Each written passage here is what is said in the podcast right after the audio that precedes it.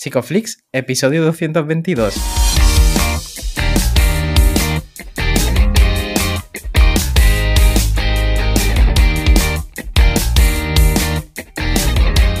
Bienvenidos a Psicoflix, un podcast para psicólogos y psicólogas, un podcast donde todos buscamos ser cada vez mejores profesionales de la psicología. Aquí hablamos de todas las técnicas, estrategias y noticias de la psicología contemporánea, pero siempre con la evidencia científica que nos gusta defender. Hoy estamos emitiendo nuestro episodio número 222 en el que vamos a hablar de los errores a la hora de emprender en psicología pero antes recordaros que en psicoflix.com podéis registraros y hacer a todos los contenidos exclusivos para suscriptores. Bueno, bienvenidos al podcast, muchas gracias por estar aquí. Yo soy Ye y hoy estamos con un invitado, Darío, que lleva aquí con nosotros desde no sé cuánto, desde el Pleistoceno por lo menos. como, como, como poco, ¿eh? Desde el protopodcast. Desde el protopodcast. Es verdad. Hola, Nacho. Nacho Oye, qué número más bonito, ¿no? 222, los tres patitos. los tres patitos. Sí, sí, sí. y, aquí estamos. Eh, Nacho, muchas personas ya te conocen.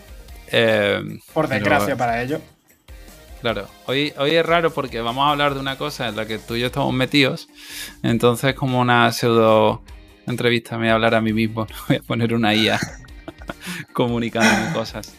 Eh, pero bueno, cuéntame, Nacho, ¿quién eres? ¿A qué te dedicas? ¿Qué haces con tu vida? ¿Cómo va en el Crusader Kings?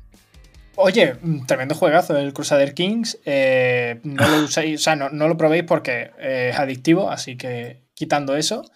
muy bien, ahora mismo diría que me dedico a asesorar a, a negocios y a startups, eh, principalmente startups. Dirijo, de hecho, eh, actualmente y a partir de hoy. A, partir de hoy, en concreto, que ha eh, recibido un ascenso. Sí, vamos a estar llevando a nivel nacional uno de los mayores programas que se han hecho en la historia de España de aceleración de startups con fondos de la Unión Europea. Una responsabilidad del carajo eh, en la que cientos de startups van a tener que, pasar por, decisiones que tomaré yo, las cuales no estoy muy segura de ellas, como por ejemplo que Darío eh, les, asesore en ciertos aspectos, eh, por un lado psicológicos y por otro lado de gestión de, equipos, de personas y de uno mismo. de Darío depende, de Darío depende mi bonus, así que no sé si me gusta que, que no estés seguro. No es Un 20% del extra de mi salario depende de, la valoración que te den a ti, así que ten cuidado. ¿Solo? Em, solo. Así. Eh, bueno, no, bueno, no, hablemos de mí por ahora, y menos si hablamos de la presión que se me está echando en lo alto. Eh, básicamente, para resumir, yo cometo muchas cagadas, ¿vale? A lo largo de, de mi vida, y esas cagadas ahora trato de que otras personas no las cometan. Ya está. O sea, esta es, la, definición que está dando Nacho Martín, la persona a la cual le están dejando varios millones de euros sobre las manos para que decida cómo repartirlos entre diferentes startups. ¿Vale? Este es, este el nivel. Entonces, Yo ahora, jugar al FIFA. Entonces, ahora nos está escuchando un montón de gente que dirá, ostras, eh, este chaval que habla como si se acabase de levantar de la siesta, eh, Vengo del profi, ¿eh? No rayéis. Casi. de cosas, cosas de persona decente. claro, de, de, de, no mileurista de emprendedor, ¿no?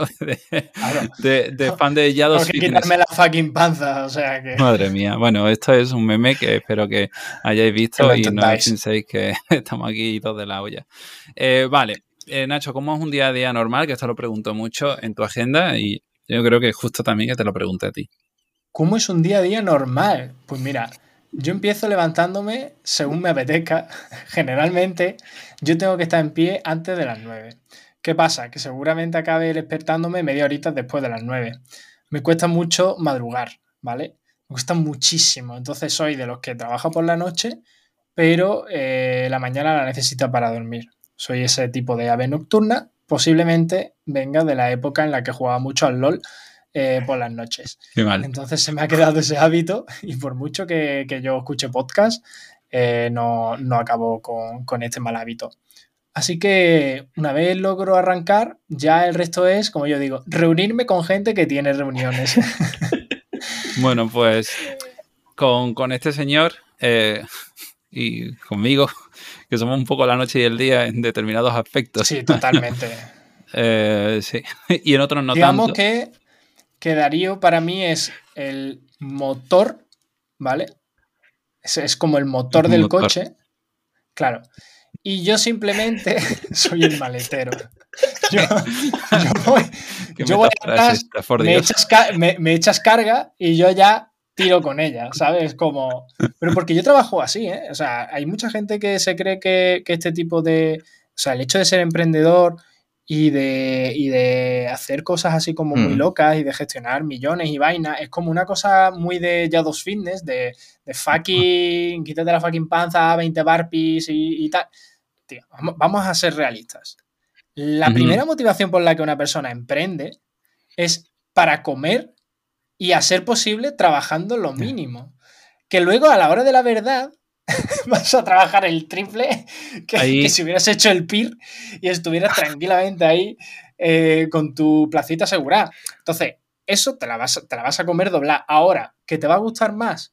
Pues seguramente, ¿no? Entonces, como dicen, ¿no? Sarna con gusto no pica. Eso es lo si que todo sale bien.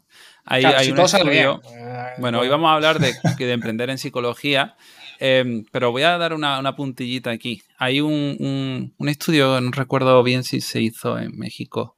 Em, creo que era en un país latinoamericano. Me siento mal porque no recuerdo exactamente la, universidad y tampoco sé si replicó mucho, pero era un estudio sobre la personalidad de las personas emprendedoras y cómo las personas que emprendían un poco por pasión puntuaban más alto en neuroticismo que las personas que emprendían por necesidad. Por necesidad. Qué raro.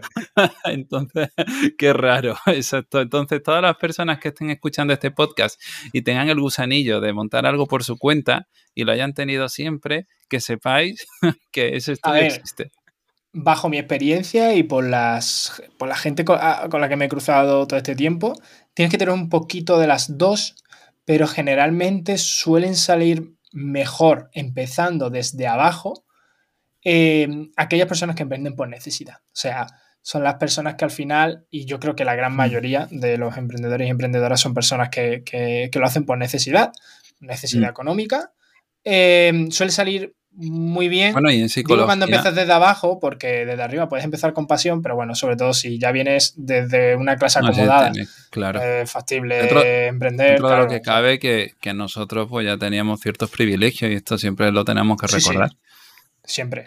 O sea, yo mm. entiendo que emprender no es para todo el mundo, no todo el mundo puede estar en casa de papá y mamá al principio, eh, no todo el mundo tiene un colchón en el que sabe que si emprende y la caga va a tener el respaldo de sus familiares, no todo el mundo puede, y ojo, eh, que yo he combinado eh, emprender con trabajar y es muy, muy, muy, muy difícil. O sea, de estar los fines de semana de camarero y, entre semana trabajando. Em, es muy complicado, sobre todo si lo compaginas también con estudios. Obviamente tiene muchas dificultades, pero cuando hay ese punto de necesidad es cuando se nota sobre todo que, los proyectos salen, porque también esto es muy heavy, ¿no? Em, y yo creo que es la base de cualquier emprendimiento y es que si voy a montar un negocio, tiene que haber una necesidad. Em, si esa necesidad, además, la tenemos nosotros mismos, que es la urgencia de tener dinero para poder vivir, vivir bien, entonces ya tenemos el match perfecto, porque está la necesidad del mercado y tu necesidad propia, que es el motor ¿no? que hablábamos, de, para tirar del proyecto, que salga y que encuentres esa solución para esa necesidad y, las soluciones y ganes dinero con ello. ¿no? Que yo me encuentro mucha gente que tiene mucha pasión a la hora de emprender, pero como tiene esa comodidad por la cual no emprendes por necesidad, estás principalmente en la mayoría de los casos son esas startups ¿no? o esos negocios de ese famoso 99% que fracasa, porque si el 1% es que, que, a lo mejor has dado en el clavo con esa necesidad o que a lo mejor tiene un respaldo económico del carajo, o sea, pueden ser mil factores para que ese 1% salga para adelante el proyecto, pero el 99% son proyectos que dices tú. Y, yo hay veces que me, o sea, tú piensas que yo a lo largo del día escucho decenas de proyectos y escucho algunos que digo, bro, que te has fumado. O sea, aterricemos esto. Eh, claro, esto cuando hablamos de startups, sobre todo que requieren de inversión inicial, eh, pues como que encaja mucho, ¿no? Pero en psicología, y además es algo que estuvimos comentando por LinkedIn, eh, no hace falta, y esto lo vamos a decir aquí bien claro, no hace falta tanto capital inicial para empezar. Es cierto que hacen falta unas bases mínimas, ¿no? Pues no estar dentro de un contexto depresivo, de ansiedad, de tener una, serie de mínimos imprescindibles. Esto es evidente, no necesitas tener tiempo y claridad mental, pero no necesitas que, esto es algo que frena a mucha gente, no necesitas grandes cantidades eh, en el banco para, mm, no te tienes que comprar un local. Yo, creo que el, primer freno que siempre escucho es el tema de impuestos. O es como eh, el primer freno. El, me tengo que hacer autónomo o autónoma. No, la tarifa plana está ahora que en 60, 70 euros. Que hasta que no hagas la primera factura, no tienes Tampoco que hace falta. de hecho, puedes hacer contenido mm. antes. Claro, y tampoco estamos diciendo que vayas a, hacer nada así eh, en B ni nada de eso. O sea, claro. ponte a hacer otras cosas. Cuando ya te surja ese primer cliente o, cliente que digas tú, oye, mm, te voy a pagar, ahí ya te haces autónomo o autónoma. Pero mientras mm, tanto, tú haz tus cosas. O sea, tú, puedes decir que, que, eres psicólogo o psicóloga, pero hasta que a ti no te entre la primera cita y te vaya a pagar, no te tienes que hacer, no tienes que darte de alta. O sea, esos mm. son los primeros frenos, ¿no? Y es como, oye, económicamente, y luego ya sí, le metemos el tema de la tarifa plana. Página web. Hay cientos de servicios de página web gratuitos para empezar. Las redes sociales. Nadie te cobra por tener redes mm. sociales. Eh, o sea, si será por mm, cosas que se pueden hacer antes de empezar, madre mía. Y después cuando te pone, primer mes, yo muchos proyectos me pongo con ellos y les digo, oye, vamos a, a montarlo guay y tal, no sé qué. Que a lo mejor un año de montar un proyecto, lanzarlo, tal, no sé qué, no llega ni a mil euros que si tú vas al banco y pides mil euros y lo ponen 12 meses, eh, son menos de 100 euros, ¿sabes? O sea, que te lo digo que a mí la tarjeta de crédito con los intereses que me pone... casi ni, eh, hace falta. ¿Sabes? Pero, quiere decir que, que son Nosotros en Psicofly empezamos mm. también un poco igual, ¿no? Sin, sin ningún capital. De hecho, cada uno, bueno, Darío y Juanjo estaban trabajando, yo estaba opositando y los dos primeros años mm. estuvimos creando contenido sin, sin ninguno tener ningún capital, ¿no? Y estaba pensando sobre esto, mm. Nacho, porque antes hablado de la necesidad que tiene una persona a la hora de emprender. Eh, vosotros ahora mismo, tanto tú como Darío, pues tenéis vuestras necesidades cubiertas, pero mm, ¿qué necesidad venís a cubrir con este proyecto? Porque hay algo que está surgiendo ahí en la psicología, que hay que los psicólogos pues no estamos haciendo del todo bien. ¿Qué venís a cubrir? Mm. Pues bueno, contesto yo si quieres, Nacho. Claro, has hecho la pregunta que casi parecía terapéutica ¿eh? y era como, uy, ¿qué estoy cubriendo yo con esto? No, no, no iba por ahí, no iba por ahí. No ganas de hacer, de hacer una introspección y empezar aquí a ser autorreflexivo, ¿no? Eh, bueno, pues por desgracia eh, hay una situación complicada en nuestra profesión y es que la mayoría de los casos para vivir bien siendo, vamos a decir, psicólogos sanitarios y psicólogas, estamos un poco en la obligación de emprender. Es decir, hay demasiadas situaciones precarias, eh, casi cerca de la usura, ¿no? Y cuando hablamos de eso, a mí me entra un algo por dentro, ¿no? De clínicas grandes que eh, maltratan a, sus psicólogas y a sus psicólogos y falta conocimiento para hacer cosas mínimas como son dar terapia en tu pueblo. Quiero decir, que hay psicólogos y psicólogas que, por ejemplo, no saben que abrirse un perfil en Google Maps es gratuito y que eso les va a permitir tener personas, porque van a buscar en su mapa psicólogos en la zona. Y cuando vean que en función del posicionamiento hacerse local es muy accesible, se puede ver un montón de tutoriales, se basan en esas recomendaciones, en cuidar ese perfil, en tener una buena ubicación. Y eso podría competir, a lo mejor no en la misma magnitud con una gran clínica, pero oye, algunas personas te encontrarían. ¿no? Y esto es una de las pocas estrategias que yo veo que la gente no conoce. ¿No? O, aparecer en determinados buscadores, eh, como ya hemos comentado alguna vez, que sean doctorales, mundo psicólogo, eh, bueno, depende un poco de la zona, ¿no? Saber analizar si es buena oportunidad o no. Nacho y yo estamos dándole dentro del proyecto, válidamente, estamos dándole consultoría a cinco perfiles de psicólogas y un psicólogo, bueno, van a ser dos ahora, eh, que están, sí. que son socios, que están lanzando sus proyectos. Yo, yo creo, Nacho, ¿no? Que podría ser interesante.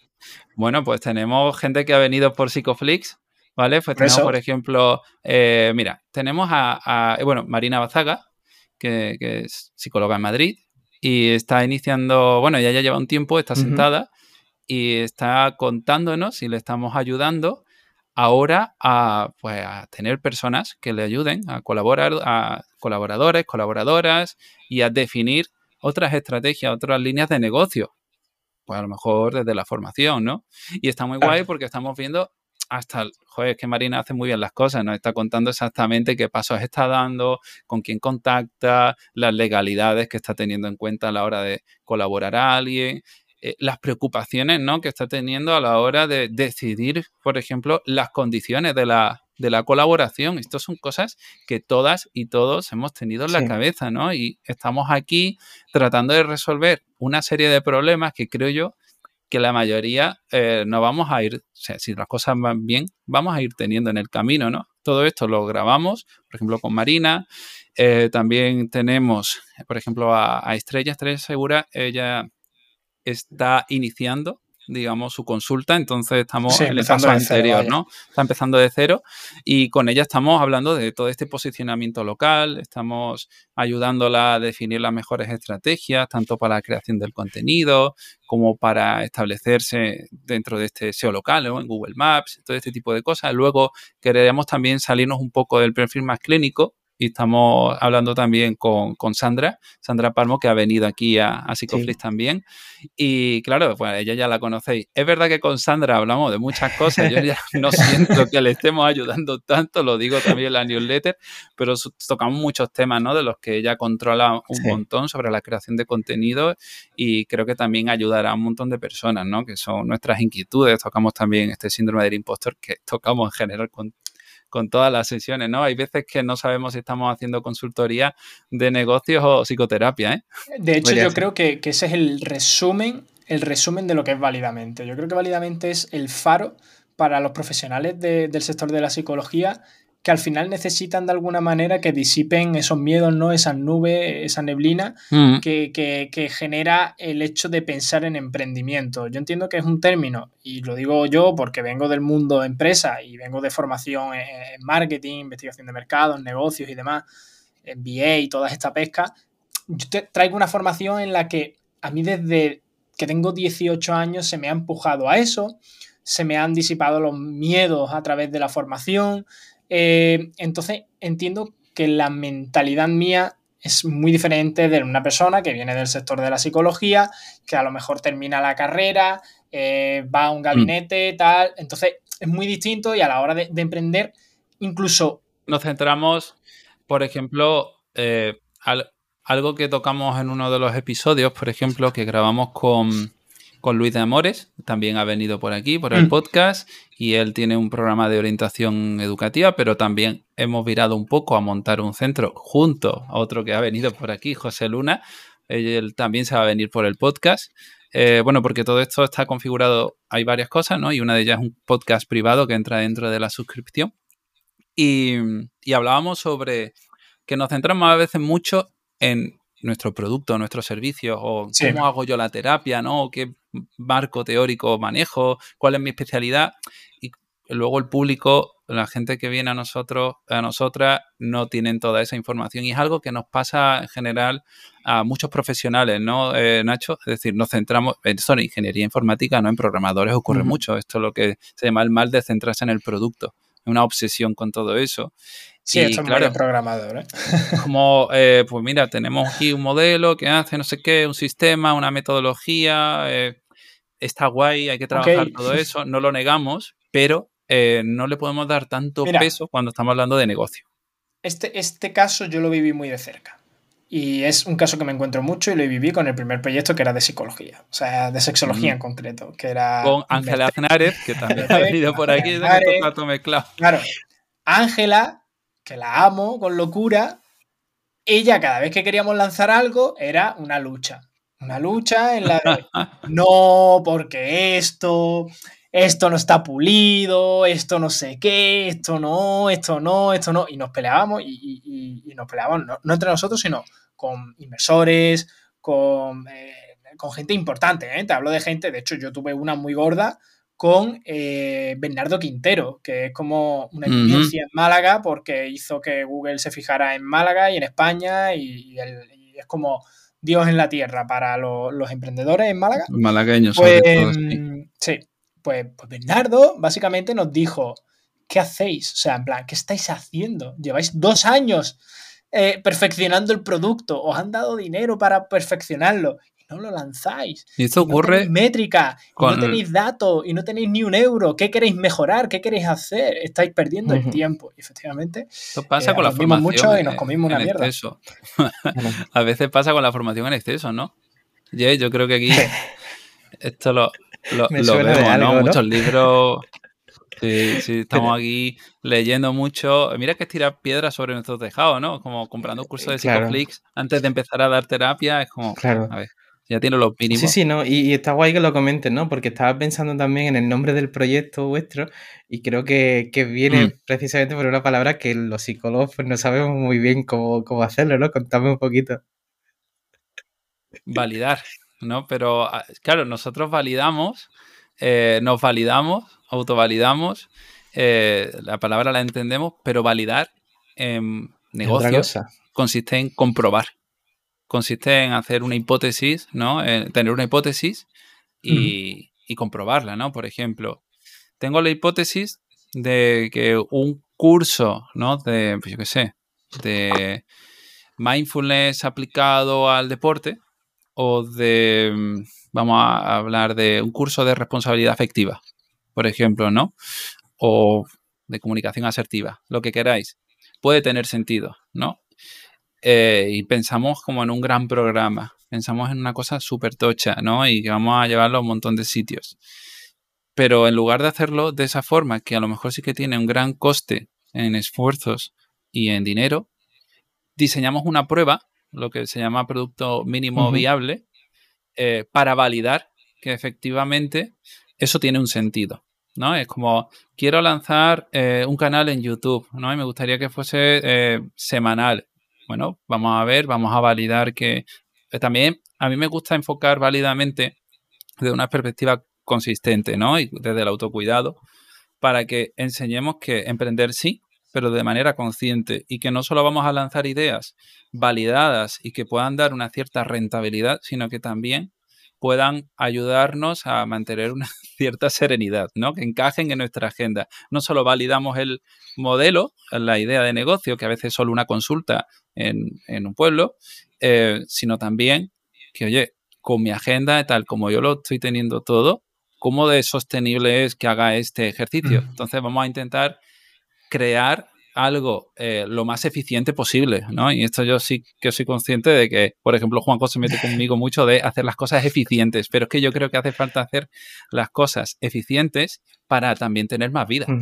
Sí, yo creo que una cosa que hay que ver también y que es muy importante en la parte esta de validación y es la objetividad, ¿no? Que yo creo que se pierde mucho eh, sobre todo en gente que a lo mejor no tiene tanta experiencia, que se asusta, que de pronto el primer mes eh, se flipa o tiene una idea diferente o cree que un gasto, es, o sea, que, una inversión es un coste, es un gasto y no una inversión. Entonces, hay una cosa y al final hay que tener en cuenta que la validación viene del ámbito eh, científico eh, y al final eh, la definición propia no habla de que la validación al final lo que se busca es confirmar una hipótesis mediante el análisis y la evidencia objetiva, que esto es súper importante, ¿no? Esa parte objetiva en la que hay una serie de, procesos y donde al final vamos a eh, calificar ese proceso con datos objetivos para ver si realmente tiene sentido o no. Esto pasaba mucho, recuerdo, por ejemplo, eh, hablando con, Estrella, ¿no? En, el podcast, que, que le decíamos, oye, paga no sé qué, tal, y vamos a medir y luego veremos en los siguientes episodios si esto realmente merece la pena, si no merece la pena. Y decía, no, pero es que tiene un coste. Y le decíamos rápidamente, digo, oye, pero es que este coste lo multiplicas por 5 de lo que gana, ta, ta, ta, ta, ta, ta.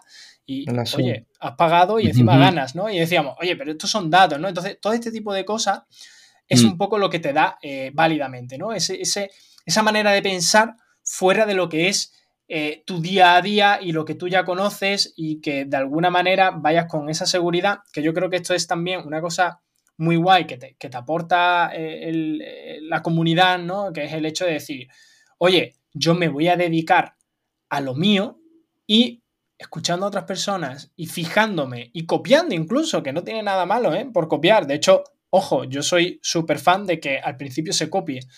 Eh, copiando incluso esos procesos que, claro, es que esto es técnica, de hecho esa, es su definición del, del marketing, benchmarking.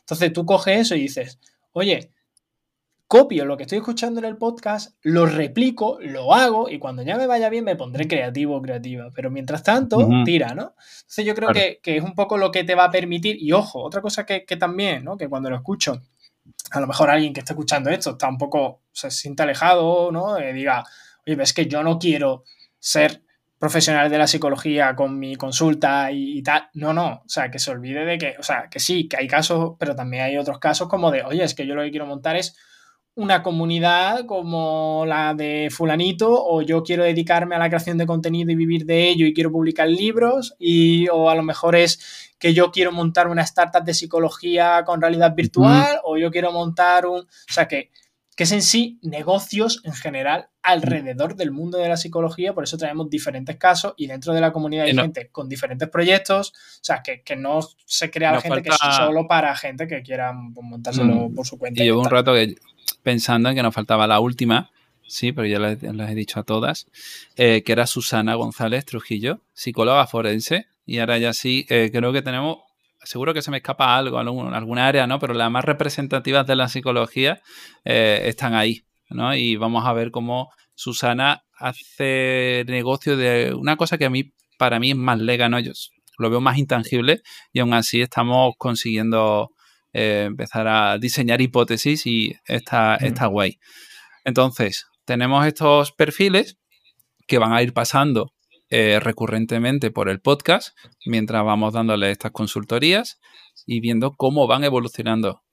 Todos y todas aprenderemos de qué es lo que estamos haciendo y se irá comunicando a través de un grupo privado en Telegram, igual que tenemos en Psicoflix, eh, donde también compartiremos esta parte más técnica también, que es algo que, echamos en falta, ¿no? Y que la gente muchas veces me pregunta, bueno, Darío, ¿cómo puedo hacer esto, no? Y, hay herramientas que dan más miedo eh, de lo que luego en realidad merecen, ¿no? Por ejemplo, que enseñemos cómo funciona Substack, que al final es muy sencillo, cómo se puede hacer un podcast, cómo puedes empezar a una web. YouTube, cómo montarte una web incluso a costes súper reducidos o gratuitos, ¿no? Eso, 20 euros al año una web, ¿sabes? Que dice esto, ¿cómo es posible que, que ahora mismo no, no, es un secreto que luego solo vamos a contar dentro de, Telegram, ¿no? Podéis ir a card.co, ¿no? Eh, dejamos el enlace, sí, lo podemos poner en las notas. Y os hacéis, y os hacéis una web, ahí, ya está. Hay una landing rápida o, en Framer.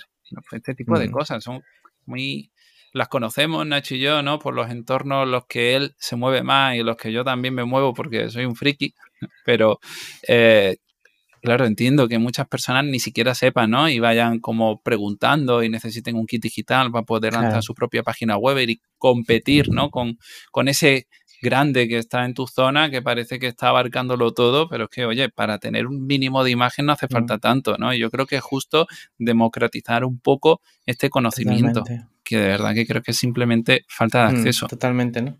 Una de las cosas que mencionaba Nacho que me ha gustado mucho es lo que, lo que hacía Estrella, ¿no? Lo que comentabas con el hecho de pues, comprar un programa o lo que sea, ¿no? Y entiendo que habla del mm. interés compuesto cuando habla de estas cosas. Nacho está riendo. Sí, eso es la newsletter, ¿eh? Eso es la newsletter, este chaval. Pues yo estoy hablando de, de Darío, se aprende mucho.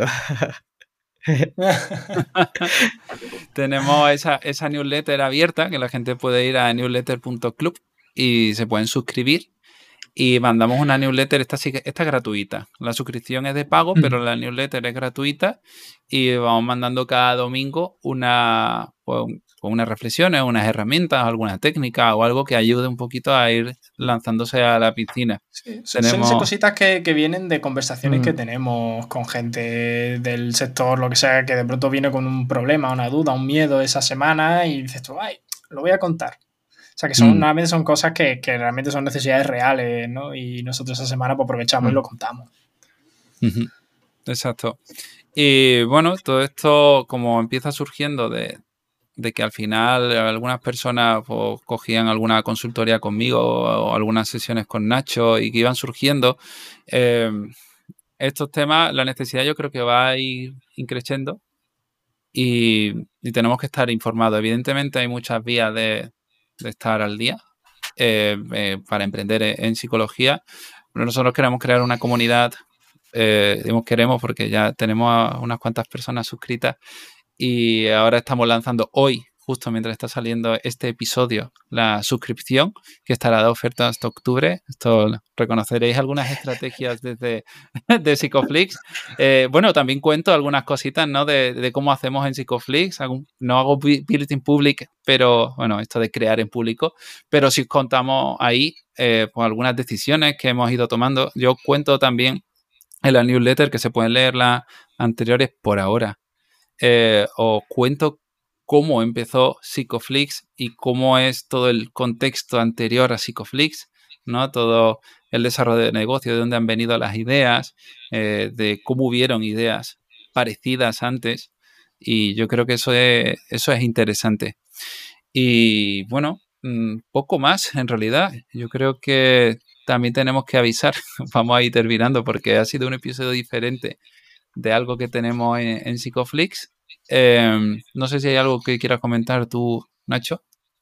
No, yo creo que, que, lo único, bueno, se te olvida a lo mejor decir eh, la quedadita que habrá entre. Ay, sí. Claro, bueno. que, sepáis que dentro de lo que es la suscripción también nos veremos las caras. Y vamos a vernos. Nos voy a llevar a comer por ahí algún lado. Sí, eh, claro, con la suscripción entra un menú, es tremendo menú, en, el restaurante de Dani García que queráis.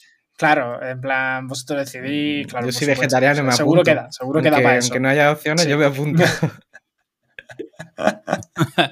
sí, no, es una replicabilidad de, las quedadas que hacemos en. Bueno, es que en realidad estábamos quedando en Psicoflix en muchas ocasiones y hablábamos de emprendimiento. Mm. era como, yo quería darle salida un poco a, todas estas inquietudes. He tenido que hacer malabares con mi agenda y reducir sesiones y hacer cosas. Pero bueno, eh, para eso estamos, ¿no? Para hacer cosas que, que den un sentido a, a, todo esto. Yo disfruto mucho enseñándole a psicólogas y a psicólogos cómo eh, joder, pues cómo vivir de lo suyo, que yo creo que todo el mundo tiene derecho a poder vivir de, su pasión, que menos, ¿no? Sí. Y hablando de esto también, Nacho. Yo creo que con esto ya. Sí, que mira, Nacho quiere dar cierre. Sí, que Nacho da el cierre, ¿eh? Claro, yo doy el cierre. ¿eh? Que, no, no, que, que, nosotros también tenemos cosas que decir. No, no, solo iba a decir que nos escuchamos en, válidamente. O sea, que en válidamente. Eh, ya en este podcast no me voy a escuchar nunca más. O sea, me voy a escuchar ya allí porque, porque es lo que hay. Viniste en el número 2, en el 73 y no has vuelto. Vine en el 2 y en el 222. Y en el 73. ¿eh? Y en el 73 también. El 73 es una mierda de número. Lo borramos. Ese lo borramos. Cambiamos ese episodio. Bueno, no, pero 220 episodios después Aquí está. vine y me iré Así que os espero a todos y a todas en Válidamente. Y ya os dejo con estos dos, con estos dos bullallos. Si nos escuchamos en el 444. Macho, volverá. ¿eh? Que yo solo venga cada 200 episodios.